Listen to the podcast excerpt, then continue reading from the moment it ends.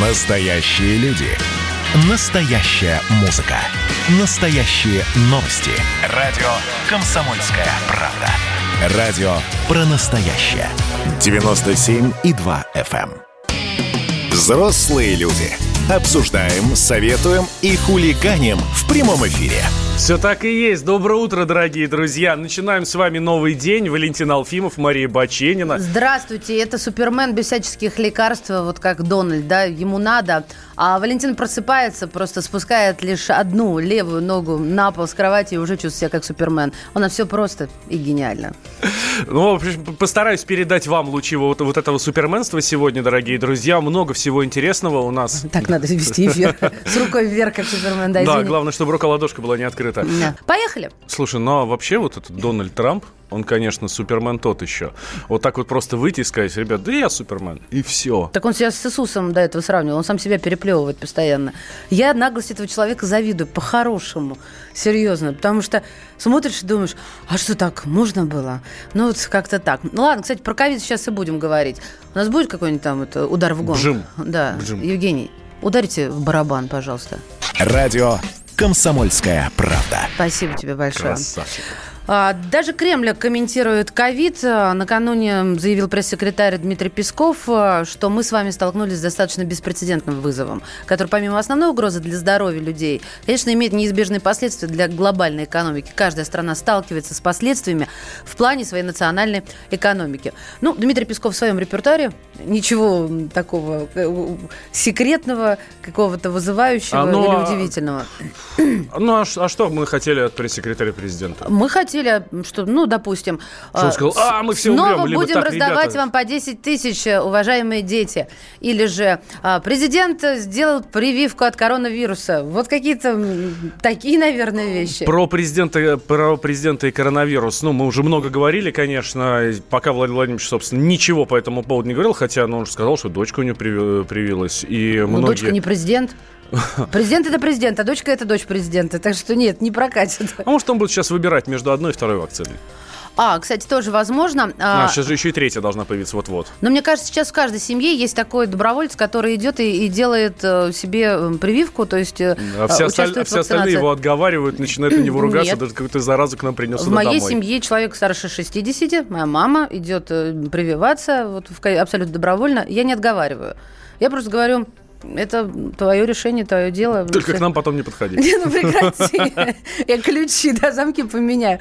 Слушайте, нет, на самом деле не так. Я очень радеюсь за то, чтобы вакцина сработала. Поживем, увидим. У тебя такие люди есть, которые Ну, идут? Слушай, ты знаешь, я сам, честно говоря, готов, просто пока что-то не собрался. Ну, Ну, а от гриппа?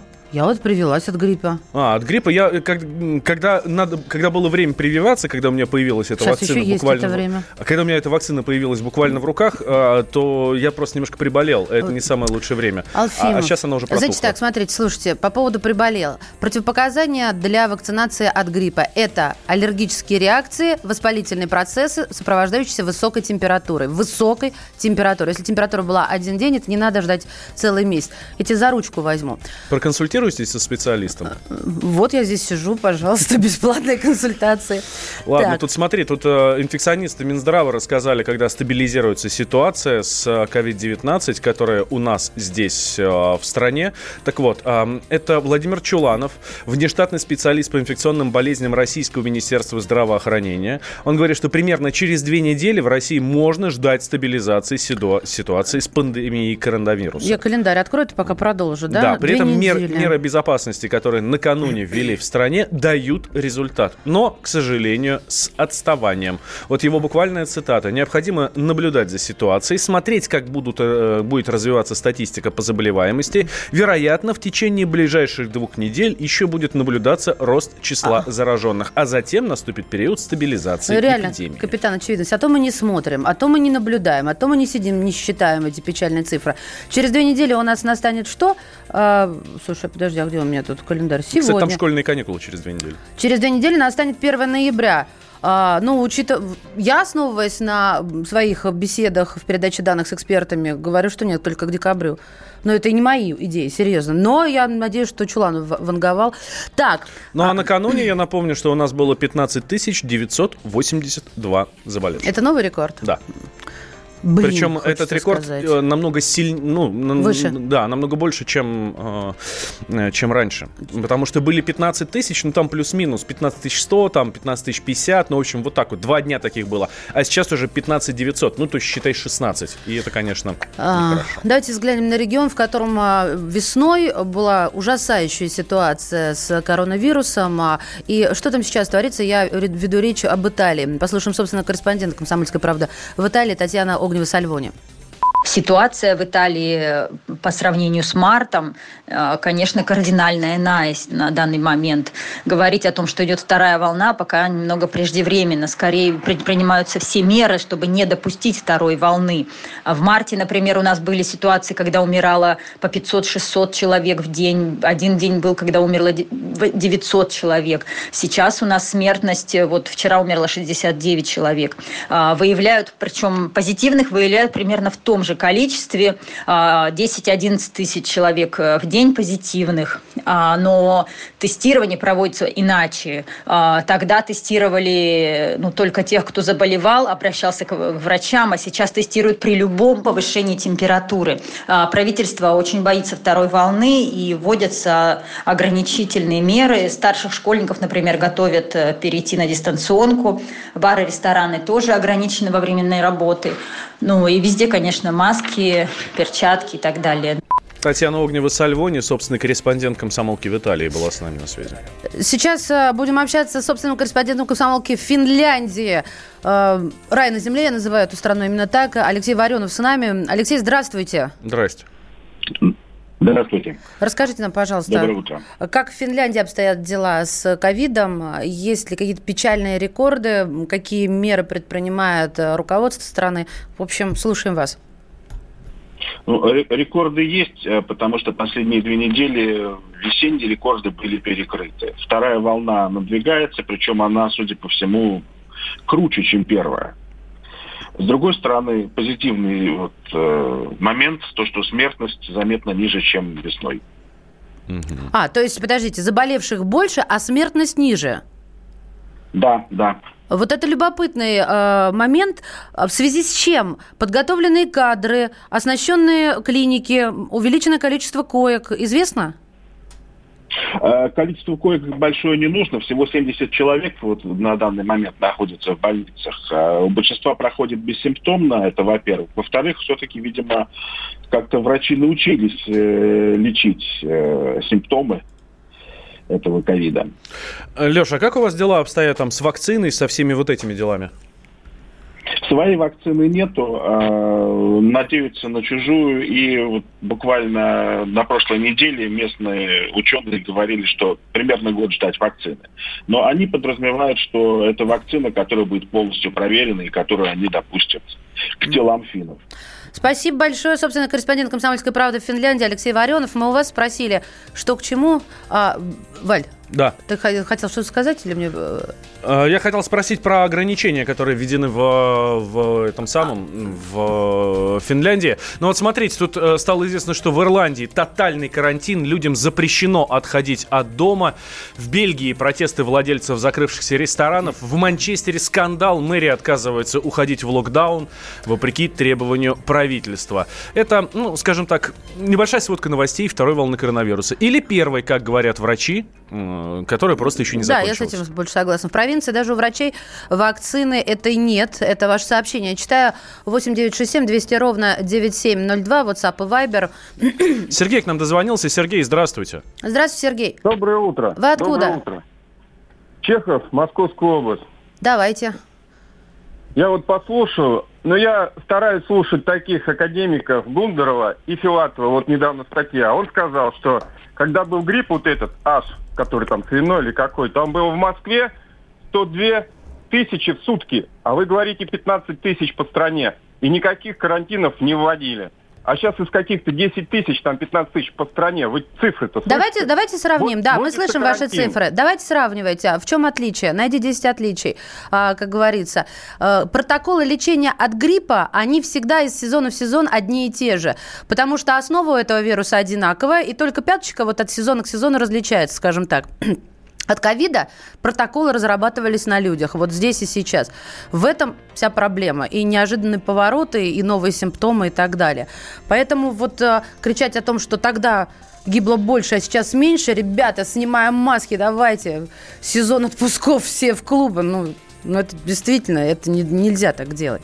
Ну, это общем, мое мнение. Да, а, смотрите, у нас, в, у нас в стране ситуация непростая. Европа тоже, мы помним, что Чехия закрылась на карантин, ну, буквально тотально. Вот сейчас я тоже новости из э, Британии, из других стран прочитал. Э, в Аргентине число заразившихся коронавирусом превысило 1 миллион. Это пятая страна, где число выявленных случаев инфицирования вот этим вот COVID-19 превысило отметку в э, миллион человек. А вообще накануне общее количество подтвержденных случаев заболеваний в мире достигло 40 миллионов. Ну ладно, давайте нагнетать не будем, мы все это переживем. Главное соблюдать меры безопасности. Помните об этом. Но вы же взрослые люди. А вот о чем люди хотят поговорить, пусть они вам расскажут, о чем они хотят поговорить. Здравствуйте, товарищи! Страна служит! Вот я смотрю на историю всегда в ретроспективе. Было, стало. Существует человек, который поставил перед собой цель, да, и сделал то, что сегодня обсуждает весь мир. Комсомольская правда. Это радио. Взрослые люди. Обсуждаем, советуем и хулиганим в прямом эфире. Возвращаемся. Прямой эфир. Радио «Комсомольская правда». Валентин Алфимов и Мария Бачин. Здравствуйте, друзья. Давайте еще раз. 8 800 200 ровно 9702. Вот уже поговорили. Все ваши мнения важны и интересны. WhatsApp и Viber 8 967 200 ровно 9702 и YouTube. Прямая трансляция на YouTube. Ставим лайк, это как пропуск, да? Молодцы, вот уже вижу, появляются. И, собственно, общаемся, пишем разговариваем, слушаем. Да, ну и давайте продолжим тему ковида. Ну так, э, краешком зацепим, да, потому что этот ковид-19, этот коронавирус совершенно противный, который у нас сейчас есть, он ну, по многим ударил, и не только в плане здоровья, да, но и работу тоже многие потеряли. И вот тут стало известно, что правительство выделит на поддержку безработных во всех регионах страны больше 35 миллиардов рублей. Но это дополнительно. Вот, это, дополнительно. Очень, это ключевое слово, Да, та, уже, уже были заложены деньги на эти э, э ну, на эти цели, там, что-то 160 миллиардов, ну, чуть очень много, да? Но угу. они почти закончились, уже 90% израсходованы, поэтому вот еще, э, еще 35 миллиардов, чтобы э, поддержать безработных. Да, но дело не только в безработице. Смотрите. А, хотя нет, подождите. Я про то, в чем еще дело, скажу чуть позже. Тут просто есть как раз мнение от эксперта по поводу работы, где она есть, где ее нет, где присутствует нехватка рабочей силы, а где она, наоборот, э, э, ну, в избытке. Давайте послушаем проректора финансового университета при правительстве РФ Александра Сафонова мы видим, что во многих мегаполисах есть нехватка рабочей силы в связи с тем, что часть людей уехала к себе на место жительства в силу того, что социальная помощь оказывается именно в регионе постоянного проживания. В связи с этим многие компании, которые являются сетевыми компаниями, либо ведут крупные стройки, им не хватает персонала. Есть положительное явление, связанное с повышением заработной платы.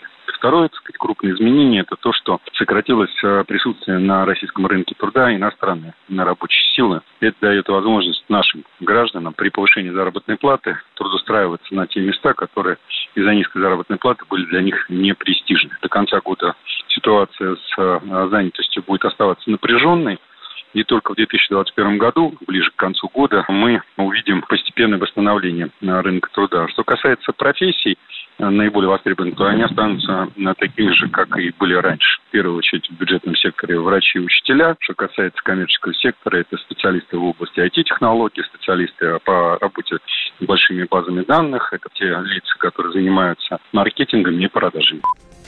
Это был проректор финансового университета при правительстве России Александр Сафонов. Пока у людей нет работы, а у людей нет работы. Сейчас действительно многие, и президент это отмечал, и правительство. Еще весной, когда была первая волна коронавируса, когда был эм, этот самый, то, господи, карантин, тот самый угу. первый, который по нам всем очень сильно ударил, вот, эм, многие остались дома и так и не вышли работать. И до сих пор эта ситуация э, длится. И цифры по безработице очень резко выросли. Понятно, что многие, ну, некоторые просто потеряли работу, а другие, у кого не было работы, они просто стали на биржу труда, ну а что, там деньги раздавали. Почему бы и нет? Ну, Но вообще это правильно, так и нужно. Это абсолютно логично. Почему бы да, надо искать деньги, где, где их можно взять. почему раньше этого было не сделать? Пока петух не клюнет, сам знаешь что. Слушайте, меня, а, меня беспокоит другое.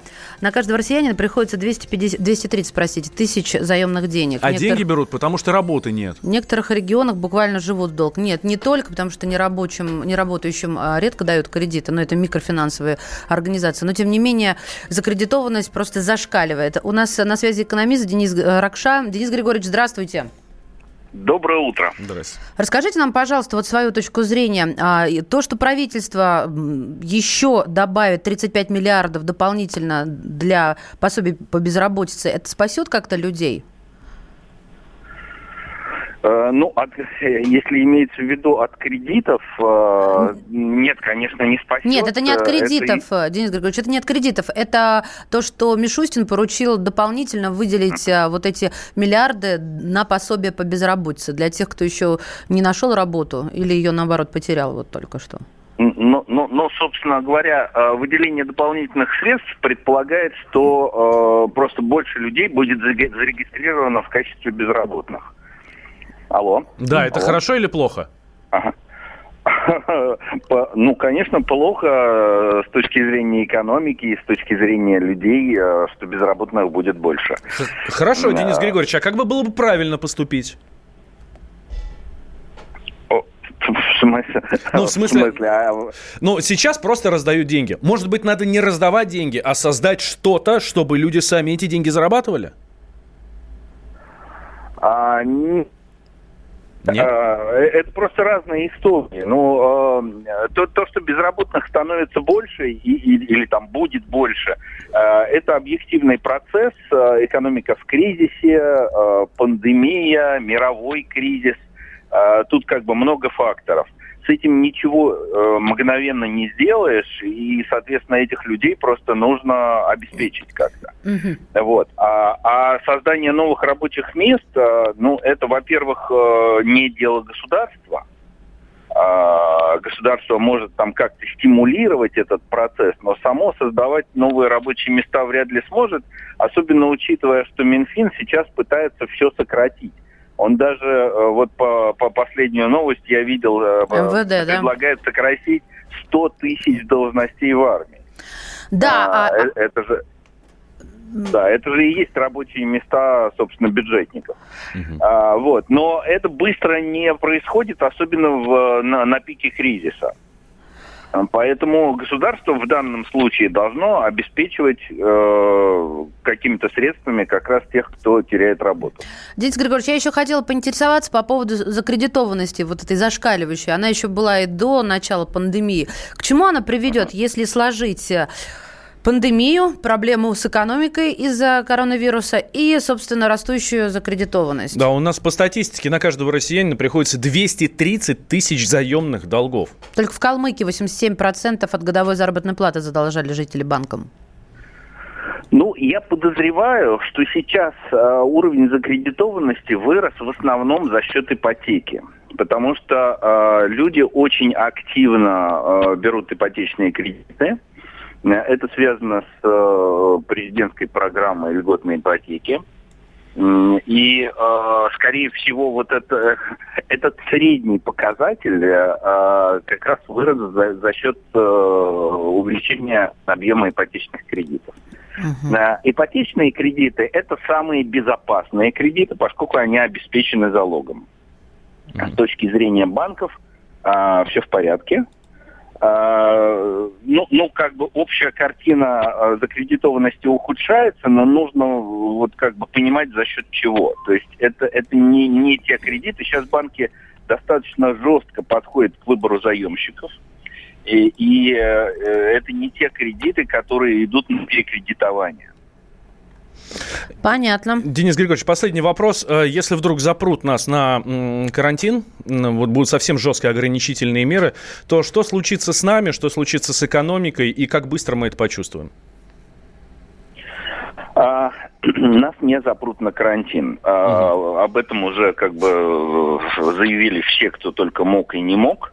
А, значит, э, то есть единого локдауна по всей стране, как это было в апреле-мае, не будет. Будут э, точечные меры, э, ну, потому что все уже убедились, что для экономики это смертельно практически. Значит, будут региональные какие-то мероприятия, которые мы уже сейчас видим. А, и, и они будут зависеть от уровня заболеваемости в каждом регионе или даже Спасибо городе. большое, А, Денис Ракша, экономист. Денис Григорьевич, прошу прощения, у нас просто время. Сейчас, а, чтобы не перебивать, поблагодарить вас от всей души. Да, экономист и предприниматель Денис Ракша был с нами. Да, да, вот такая история. Ну что вы нам пишете? Почему огород не садят эти люди, а попрошайничают и идут за кредитами? Лентяи. Почему я каждый день в любую погоду работаю с землей, не боюсь грязи? Константин из Аяти. Ну, потому что вот у меня негде сажать огород. Ну, только в горшке из-под цветов я как-то так думаю. Ну, у всех же свои условия. Константин. Сейчас сделаем небольшой перерыв, после него продолжим. Вот он я, привет, Москва Золотые купола Звезды красные ворота Эй, гламурная басота Налетай, пою зашкалила радары Я заморский гастарбайтер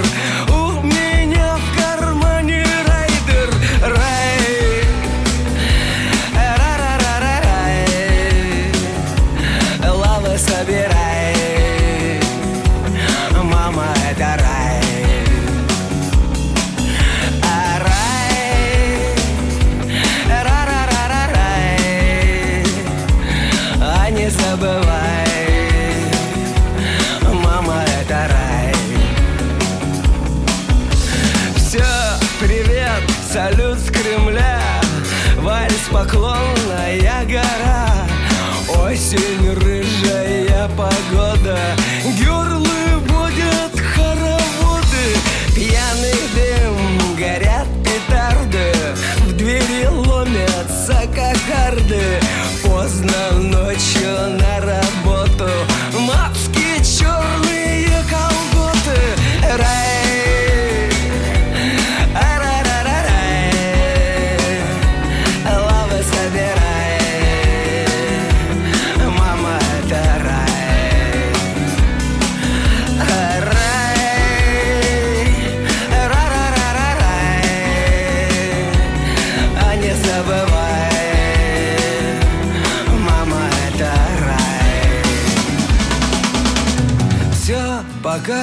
салют, Москва. Золотые купола, звезды, красные ворота, спи, гламурная басота.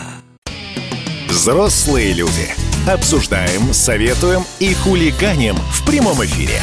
В студии Валентин Алфимов и Мария Баченина. Здравствуйте, Здравствуйте. еще раз, дорогие друзья. Доброго вам всем утра. Да, поддерживаю, подписываюсь. Слушайте, тема, которую мы хотим обсудить, мне кажется, она касается каждого взрослого человека, ну, в первую очередь, у которого есть дети. А, Ты спрашивал у своих, хотят, кем они хотят быть? Да, совсем недавно у меня был разговор со средним сыном. Он сказал, что он хочет стать капитаном Капитаном чего? А, дальнего Полиции, плавания. судна? Дальнего плавания. Дальнего плавания. Да. А причины, по которым он хочет стать? Ну, ему нравятся самолеты, ему нравятся эти самые корабли. Я А. говорю, ну давай, постараемся сделать все, чтобы ты стал пилотом. Нет, я хочу быть капитаном. Слушай, хороший размах. А, Мой, мой, мой действительно бизнесмен. Он э, вот вчера играем в шашки, хочет на деньги играть. Играем в настолку, хочет на деньги играть. В итоге я думаю, черт подери. Но он меня так разорит. Я взяла, есть такая игра, э, где проверяются ударения, там сложные слова. Ну, например, там ступни или ступни, да? И стала просить его, э, собственно, объяснять э, значение этих слов. Не выиграл ни копейки. Вот, понимаешь, хочу денег, а знаний не хочу. Ну, вот этим примером постарался показать, что откройте, никого нет дома, денег тоже не будет. К чему мы? К чему мы об этом? А, тут произошел опрос Maximum Education, такая есть компания, бизнес-платформа Общественного народного фронта. И этот опрос показал, что аж 82% школьников России хотели бы иметь свой бизнес. Да, причем э, каждый третий э, уверен, что он откроет такую большую корпорацию. Вот, а не просто какую-то лавку, там, я не знаю, у себя в районе, где будет продавать шаурму. Ну, в общем, вы понимаете, да? И амбиции у наших детей, ну, совершенно э, удивительные. И это хорошо. Да, знаете, я вспоминаю, как я говорила в детстве, бабушка, я хочу быть актрисой, она, она мне все время говорила, получи сначала нормальное образование, обычно. То же самое она говорила, когда я стала радиоведущей. А, В общем, вот это неверие, оно совершенно не поддерживало. Давайте поговорим с предпринимателем и бизнес-блогером. Анастасия Руссу у нас в эфире. Анастасия, здравствуйте. Здравствуйте. А можно у вас поинтересоваться, сколько вам сейчас лет? Извините за такой нетактичный вопрос. Э, Мне 20 недавно исполнилось. Вот, то есть вы совершенно молода- молодая девушка, и э, уже мы о вас говорим, что вы бизнес-блогер. Настя, вы предприниматель. А что значит, чем вы занимаетесь? А, У меня два направления. Онлайн-школа, и я занимаюсь коммерческой недвижимостью у себя в городе, ну и блог веду. Так, онлайн-школа, вы, то есть, обучаете людей? Да, да. Обалдеть. А вот э, получается с- с- с несколько направлений. Недвижимость, обучение и еще э, какие-то коммерческие штуки в интернете. А вы кем хотели стать, когда были маленькой? Ну, Медсестрой кавычки или- или ставлю кем? слово маленькой. Ну, когда меня родители донимали этим вопросом, я не знала, что ответить, и говорила дизайнером. Э, А потом все, я с 14 лет уже знала, что я буду предпринимателем.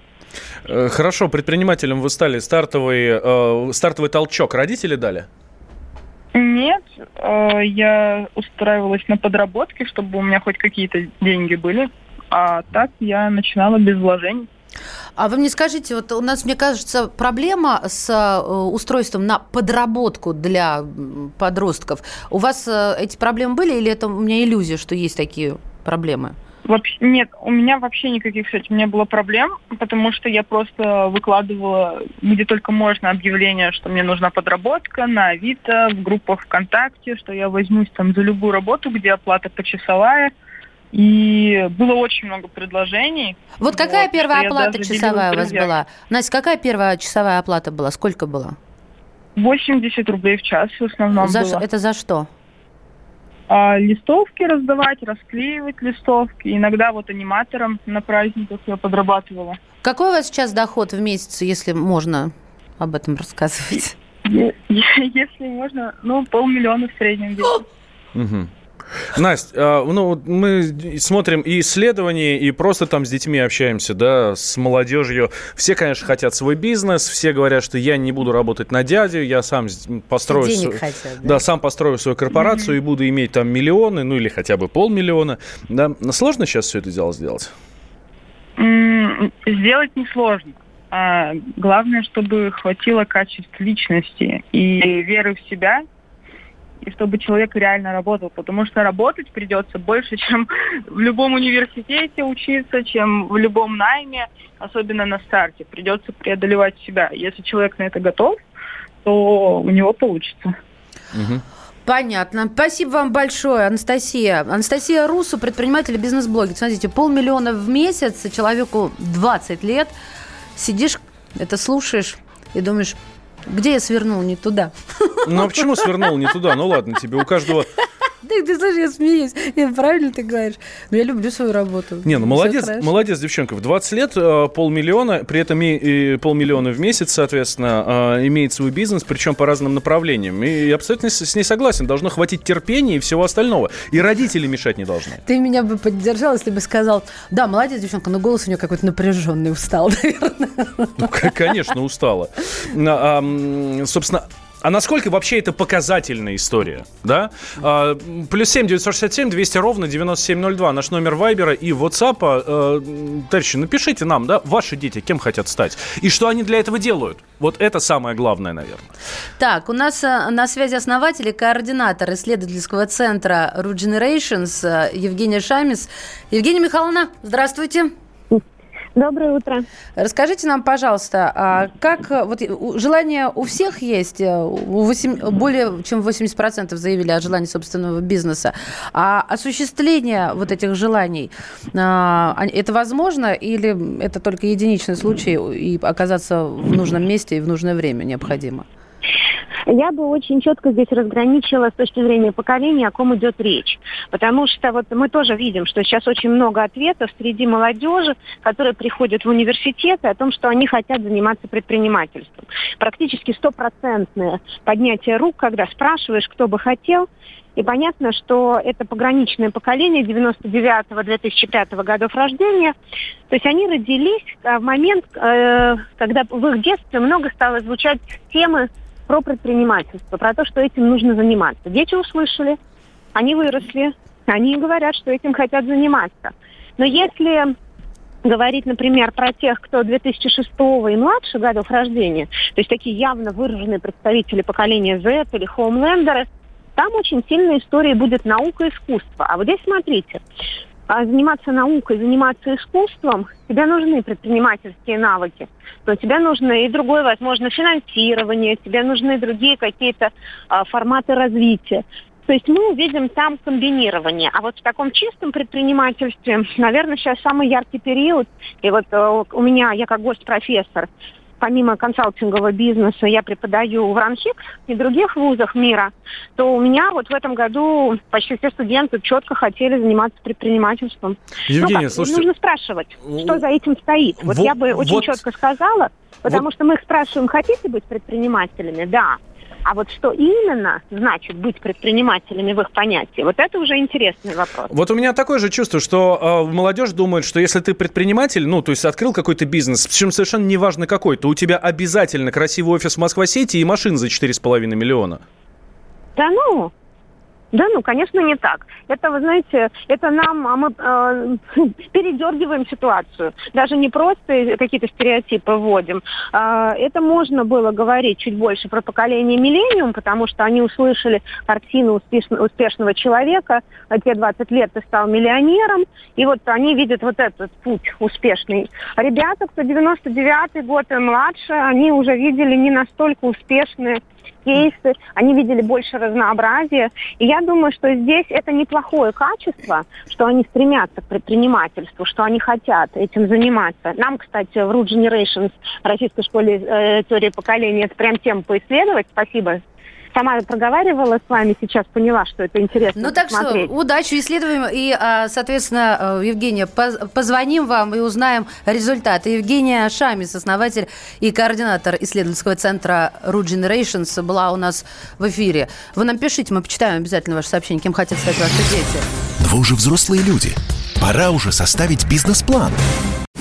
Какие ваши доказательства? Ваши волосы будут мягкими и шелковистыми. Я убью тебя. Лодочник.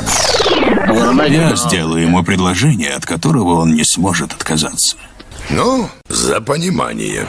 Я вот думаю, что сила в правде. У кого правда, тот и сильней. Прошлое не дает себя забыть. Запахами, музыкой, фотографиями. Мы помним прозвища своих одноклассников, хотя самих их не видели очень давно. Мы до сих пор в памяти бережно храним правила дворовых игр. Все эти воспоминания оживают в программе «Дежавю». Меня зовут Михаил Антонов. По субботам и воскресеньям в 11 часов вечера мы говорим о том, что нас радовало и огорчало. Какими мы были раньше. Давайте вспоминать вместе. До встречи. Хулиганы. Взрослые люди. Обсуждаем, советуем и хулиганим в прямом эфире.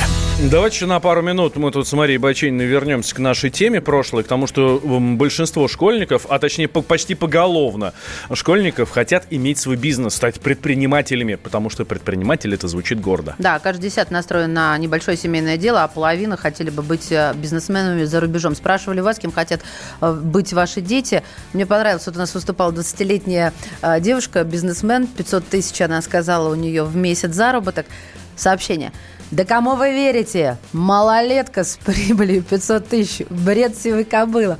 Да вы знаете, вот а, мне бы очень хотелось узнать, сколько лет вам, серьезно, и отсюда плясать. Я, например, верю, а в чем проблема-то? 20 лет – это уже совершеннолетний, взрослый, самостоятельный человек. У меня знакомая э, блогер, инстаблогер, у нее просто блог в Инстаграме, угу. ну, там про скидки, про еще что-то. Uh, лет 27-28, наверное. У нее в прошлом месяце был доход 700 тысяч. Вот и все. Верите или нет? У моего 15-летнего очень странное желание на будущее. Хочет стать генералом МЧС, даже спортом соответствующим занимается, и в ВУЗ поступает с этим профилем. Красавчик. Да, молодец, когда идет вот целенаправленно. К великому сожалению, многие подростки хотят быть блогерами, надеясь на высокую зарплату. Но как к ним достучаться, объяснить, что это не профессия. Бла-бла, пустая говорильня. Почему у нас так несправедливо оценивается труд? Ирина из Подмосковья. Ну, Ир. Над этим надо подумать. Ну да, тут комментировать достаточно сложно. Это, э, я думаю, что это вообще временное явление. А, И Александр хорошее сообщение нам прислал, давайте на нем и закончим. Быть предпринимателем много рисков и препонов. Лучше депутатом Госдумы. Эх. И другого лучшего и не пожелаешь своим детям. Да. Да. Говорит полковник. Нет вопроса, на который не знает ответа Виктор Баранец. Наш военный обозреватель и просто человек с богатым жизненным опытом Виктор Николаевич Баранец с нами.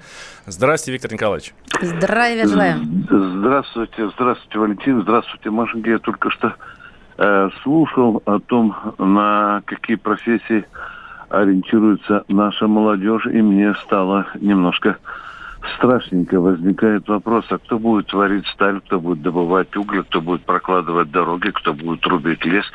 Если мы, наша молодежь вся рванется в банки, чтобы получать по 500 тысяч, и перекладывать бумажкой с левой стороны Виктор Николаевич, направо. что вы беспокоитесь? Я когда в академию поступала, тогда количество экономистов на квадратный сантиметр было, да я не знаю, как муравьев в муравейнике. Ну, не все же местали. Местов, как говорится, не всем хватит. Так что пойдут и сталь варить, и улицы мести тоже.